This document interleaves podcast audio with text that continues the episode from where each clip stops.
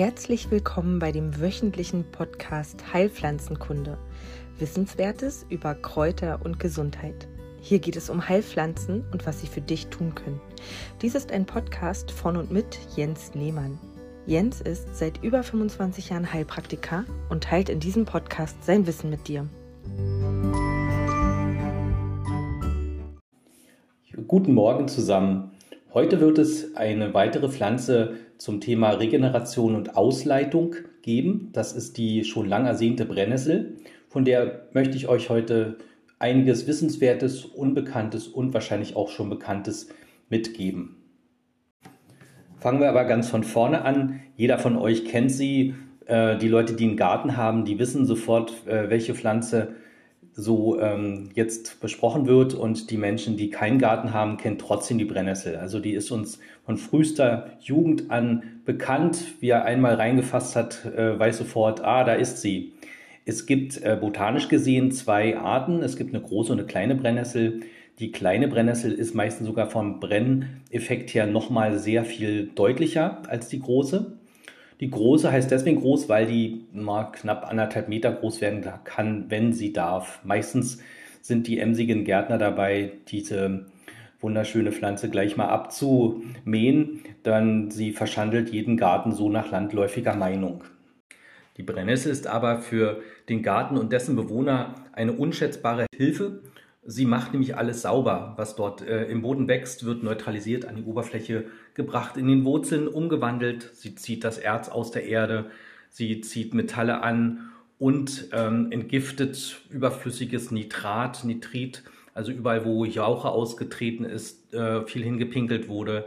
Das kann sie alles neutralisieren und für die restliche Mitwelt oder Nachwelt dann einfach äh, nutzbarer machen. Habt ihr also vor, ein Haus zu erstehen, irgendwo eine Immobilie zu suchen, einen Hof äh, zu kaufen, dann guckt euch da die Pflanzen an, die da wachsen. Und wenn ihr viel Brennnesseln findet, wisst ihr, ja, der Boden hat es irgendwie äh, nicht so leicht gehabt in den letzten Jahrzehnten. Die Brennnessel kommt dorthin und verwandelt diese Art Bodenqualität in eine ja, bessere. Ja, nicht, äh, es ist dann kein Humus in dem Sinne von, äh, ich kann da alles anpflanzen, was geht, aber auf alle Fälle wird es dann neutralisiert. Es lohnt sich dann auch mal nach alten Blechbüchsen zu gucken, nach ähm, Abfällen, die halt früher, ähm, in früheren Zeiten gab es ja auch keine Müllkippen in dem Sinne, sondern es wurde einfach alles vergraben von unseren äh, Vorfahren und das findet sich halt dann an solchen Plätzen meistens oder unter solchen Plätzen, wo die Brennnessel wächst. Das tut sie auch überhaupt überall auf der Welt. Also sie ist auf der ganzen Welt verbreitet, ähm, bis auf, den, äh, auf die Pole natürlich. Aber überall, wo es Vegetation gibt, im Regenwald weiß ich gar nicht genau, muss nochmal nachlesen, könnte sein, dass es da auch keine Brennnesseln gibt, aber in den gemäßigsten Klima Klimazonen auf alle Fälle. Und sie wird auch von jeher von der dort lebenden Bevölkerung natürlich genutzt, auf ganz verschiedene Art und Weise. Aber bevor es jetzt in die Anwendungen geht, äh, werde ich noch was zum Namen erzählen. Und zwar die deutsche Bezeichnung ist ja eigentlich ganz klar. Brennnessel bezieht sich auf das Brennen der Haare, wenn man sie anfasst oder berührt. Äh, das äh, leuchtet jedem ein. Dann gibt es natürlich noch die lateinischen Begriffe, einmal für große und einmal kleine äh, Brennnesseln. Die große Brennnessel heißt Urtica diorica und die kleine heißt Urtica urens. In der Heilwirkung sind beide irgendwie gleich. Also ich habe hier keine Abstufung gefunden, nur bei großen, nur bei kleinen, äh, nur bei dem und dem nimmst du die große und nur bei dem und dem nimmst du die kleine. Also das scheint identisch zu sein. Ähm, die Brennnessel ist zweihäusig. Es gibt männliche und weibliche Pflanzen. Auch die sehen ein bisschen ähnlich aus, aber haben natürlich, äh, wenn man sie äh, anklopft, äh, verteilt eben die weibliche eben ihren Blütenpollen äh, und äh, daran kann man sie einfach schon gut erkennen. Medizinische Verwendungen finden eigentlich von der Pflanze, jeder äh, Bestandteil wird benutzt. Also einmal haben wir eben die Wurzel, die für uns Männer eher ein wichtiger Bestandteil der medizinischen Verordnung darstellt, eben wenn es um die Prostata geht. Es werden die Stängel und Blätter benutzt und auch die Samen. Die äh, dann als Hormonersatz äh, immer mal wieder auftauchen werden, aber dazu später. Auch in der Apotheke kriegen wir eben Blätter und auch die Wurzel und die Samen, glaube ich, sind äh, meiner Meinung nach nicht äh, offiziell, also kriegt man nicht so häufig. Muss man wahrscheinlich im Internet bestellen oder selber sammeln. Wer einen großen Garten hat, findet sich leicht zurecht. Ja, was ist chemisch drin? Die Inhaltsstoffe sind ähm, relativ groß angelegt, wie der Nesselgiftstoff. Das ähm, ist eine Sammelbezeichnung. Histamin ist drin, Ameisensäure, Fettsäuren, Chlorophyll ist sehr, sehr viel drin, weil die ja sehr, sehr grün ist, die Pflanze. Äh, Xanthophyll, das ist ein gelber Farbstoff. Carotin ist drin, Provitamin A, Vitamin C, Enzyme. Hm, Kieselsäure, glaube ich, war auch drin und jede Menge Mineralien, die halt auch aus dem Boden natürlich angezogen sind und sich vermehrt in der Wurzel auch aufhalten. Eiweiße sind ein bisschen drin und Zucker. Die kleinen Haare, die man so sehen kann an der Brennnessel am Blatt, das ist reine Kieselsäure und die ist sehr, sehr scharf.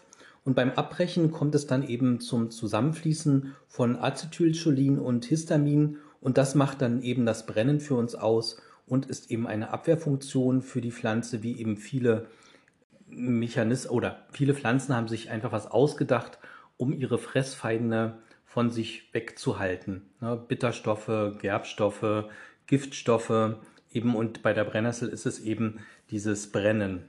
Dann geht es jetzt in die Anwendung, die wir für die Brennnessel hier im medizinischen Bereich erstmal haben. Und natürlich gibt es Anwendungen, die über den medizinischen Bereich hinausgehen. Hiermit beginne ich gleich mal. Und zwar kennt vielleicht jemand ähm, so Wappen oder, oder jedes kleine Städtchen hat ja so eine Art Stadtzeichen. Ne? Und da gibt es eben gerade im norddeutschen Raum kleine Städte und Ortschaften, die haben immer ein Brennnesselblatt drin. Und das bezieht sich auf die frühere Nutzung der Brennnessel in der Stoffherstellung oder Fertigung von, von ganz minderwertige, also von, von ganz verschiedenen Stoffen, die wir heute gar nicht mehr als Stoffe ansehen würden. Aber früher war das einfach ein probates Mittel, um sich zu kleiden. Wir kennen alle noch diesen Ausdruck Nesselstoff. Das ist ein sehr grob gefertigter Stoff und besteht eben hauptsächlich aus Pflanzenfasern, eben der der, der Brennnessel.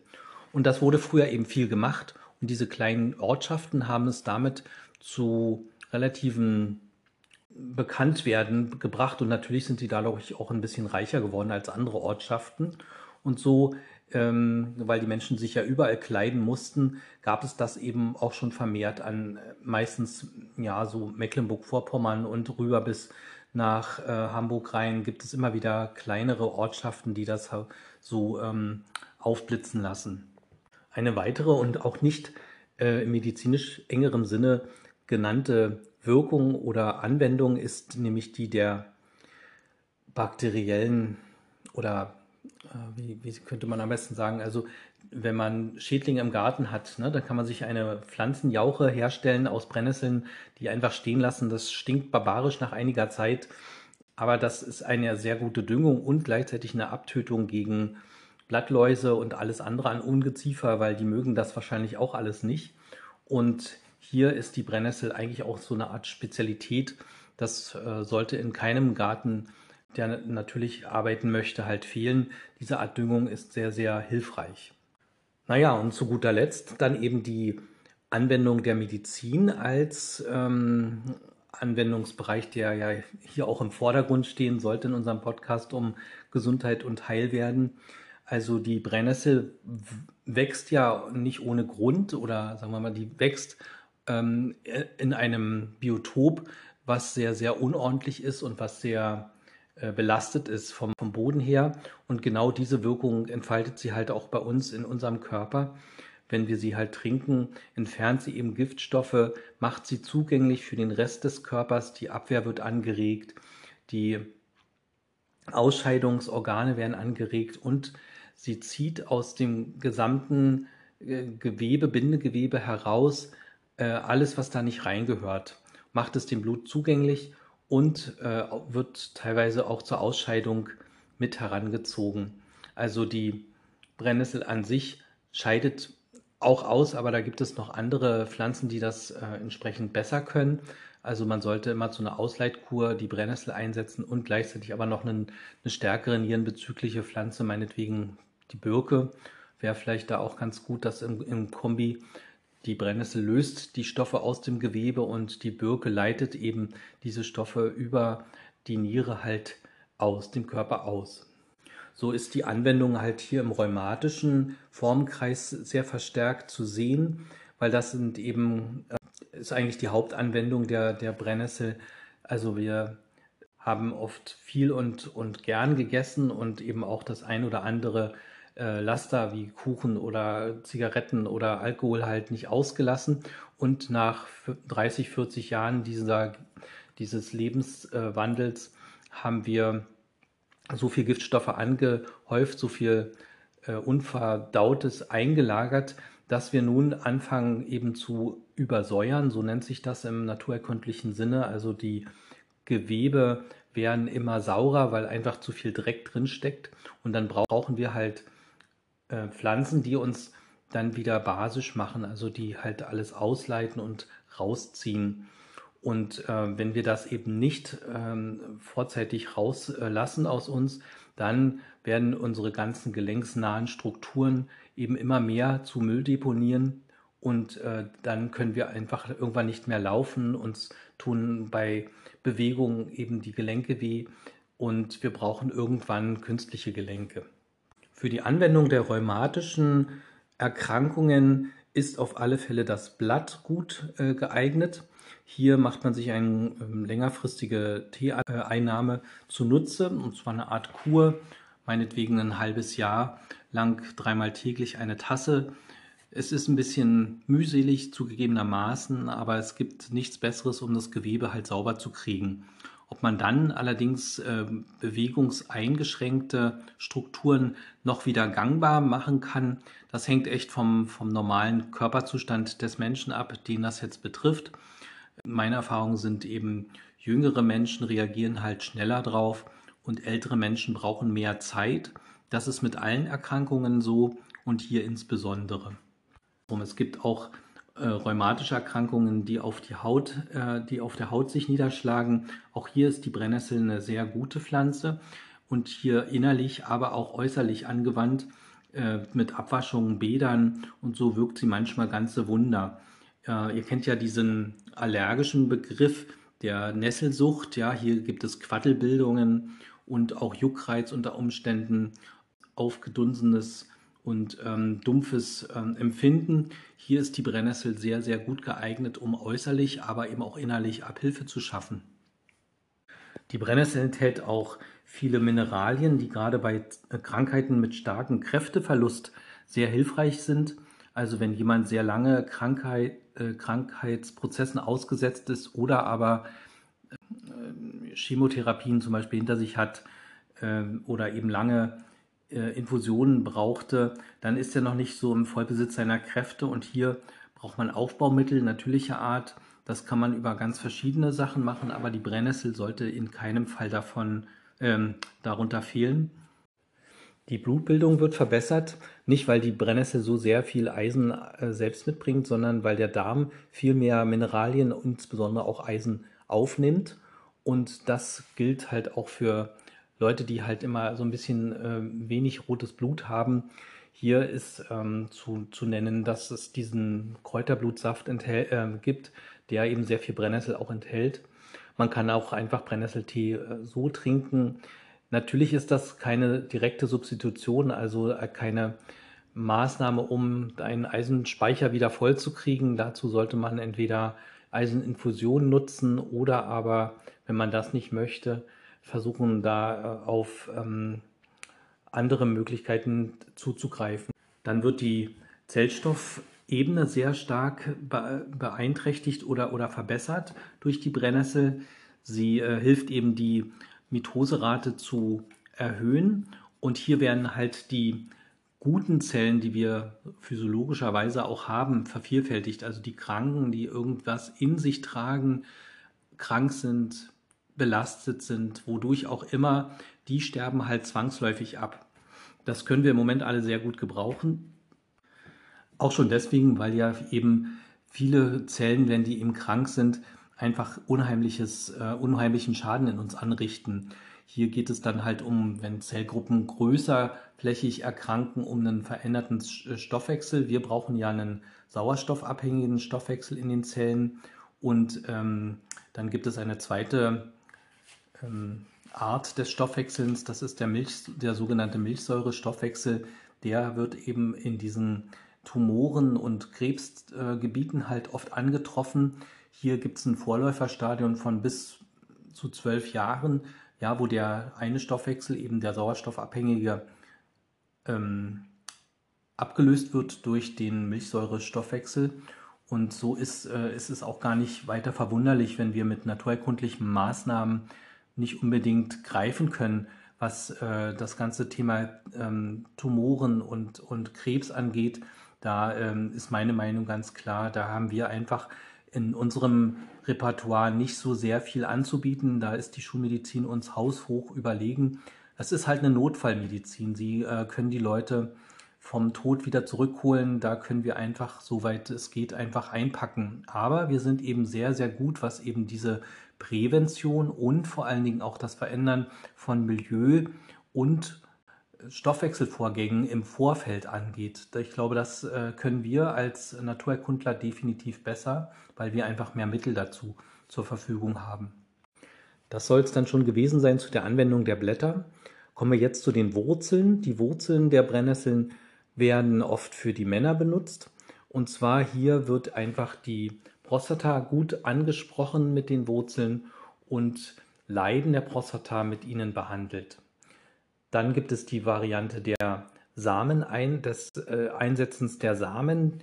Die enthalten eben viele pflanzliche Hormone und verbessern eben die Haarspannkraft und das, ähm, das, die Fülle des Haars und den Glanz. Das wurde früher auch kräftig eingesetzt, wenn man Pferde handeln ging auf den Pferdemarkt. Dann äh, hat man die Pferde eben vorher viel mit Samen von Brennnesseln gefüttert. Das Fell war dicht und äh, glänzte sehr stark und erzielte somit auf dem Pferdemarkt eben einen besseren Preis. Das ging wahrscheinlich nicht lange gut, das durfte man wahrscheinlich auch nicht mit seinem Nachbarn machen, aber das äh, gibt es halt in manchen Büchern so zu lesen. Also zusammenfassend lässt sich damit sagen, dass die Brennnessel eben eins der großen Mittel für unsere Entgiftung darstellt. Deswegen kommt sie auch in diesem Blog vor.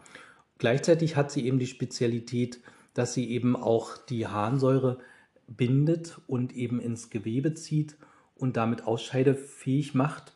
Und gleichzeitig ist sie eben eine multitalentierte Pflanze, äh, verschafft uns entsprechend äh, Stoffwechselvorgänge und Mineralien bis hin zum Eisen und das können wir alle sehr gut gebrauchen. Also gebrauchen im Sinne von, äh, wir sind ja alle mehr oder weniger nicht die ganz strengen äh, Ernährungsfetischisten, die wir ähm, sein müssten, um uns halt gesund zu halten. Also wir brauchen ja immer irgendwie das eine oder andere Ausgleichspräparat. Der eine macht es mit Ernährung, der andere mit ähm, Standardpräparaten, der dritte eben mit C. Also es gibt verschiedene Möglichkeiten, sich gesund zu halten. Die Brennnessel sollte da in keinem in keiner Apotheke fehlen. Damit schließe ich dann erstmal diesen Ausleitungsblock für dieses Mal. Wir werden im Laufe des Podcastes jedes Mal neue Pflanzen anschauen, auch die ähm, Pflanzen, die jetzt nicht genannt werden, wie zum Beispiel die Birke, den Schachtelhalm, die Goldrute. All die Pflanzen leiten halt aus, sind für die Regeneration unerlässlich und die werden wir an anderen Stellen immer mal wieder einsprechen und vor allen Dingen vorstellen. Dann sollte man noch erwähnen, dass die Ausleitung und die Regeneration und natürlich die Entgiftung ja nicht nur über Leber, Darm und die ähm, Nieren geschehen, sondern äh, wir haben auch andere Ventile im Körper, nämlich die Haut und die Atemwege. Hier nach, ähm, nach diesem Block kommt es dann äh, zu, einer, zu einem weiteren Thema. Wir werden uns der Atemwege annehmen.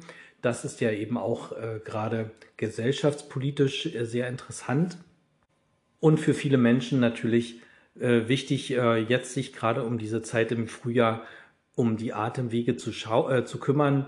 Gerade ähm, haben wir ja wieder relativ warmes Wetter. Das ist oft so ein Umschlagpunkt, überhaupt Frühling und Herbst sind ja die besten Jahreszeiten, um halt Entgiftung in dem eigenen Körpersystem vorzunehmen. Ob man nun fastet oder zur Kur fährt oder Heilbäder macht oder Luftkurorte aufsucht, all das trägt halt letzten Endes zu unserer Gesundung bei und sollte für den ein oder anderen ja einen Weg werden halt ins gesündere Leben. Also seid doch das nächste Mal dabei, wenn es um die Heilpflanzen geht, dann eben um die Bronchial- und Atemwege und um Pflanzen, die halt die Atmung erleichtern, die Sauerstoffsättigung erhöhen und den Schleim lösen. Macht's gut. Tschüss. Dies war der Podcast Heilpflanzenkunde. Wissenswertes über Kräuter und Gesundheit. Weitere Angebote und Informationen findet ihr in den Shownotes und unter www.pflanzenpraxis.com. Wenn du Fragen an Jens hast, schreib gern eine E-Mail an kleinekräuterkunde@yahoo.com. Danke fürs Zuhören und empfehle diesen Podcast gerne weiter.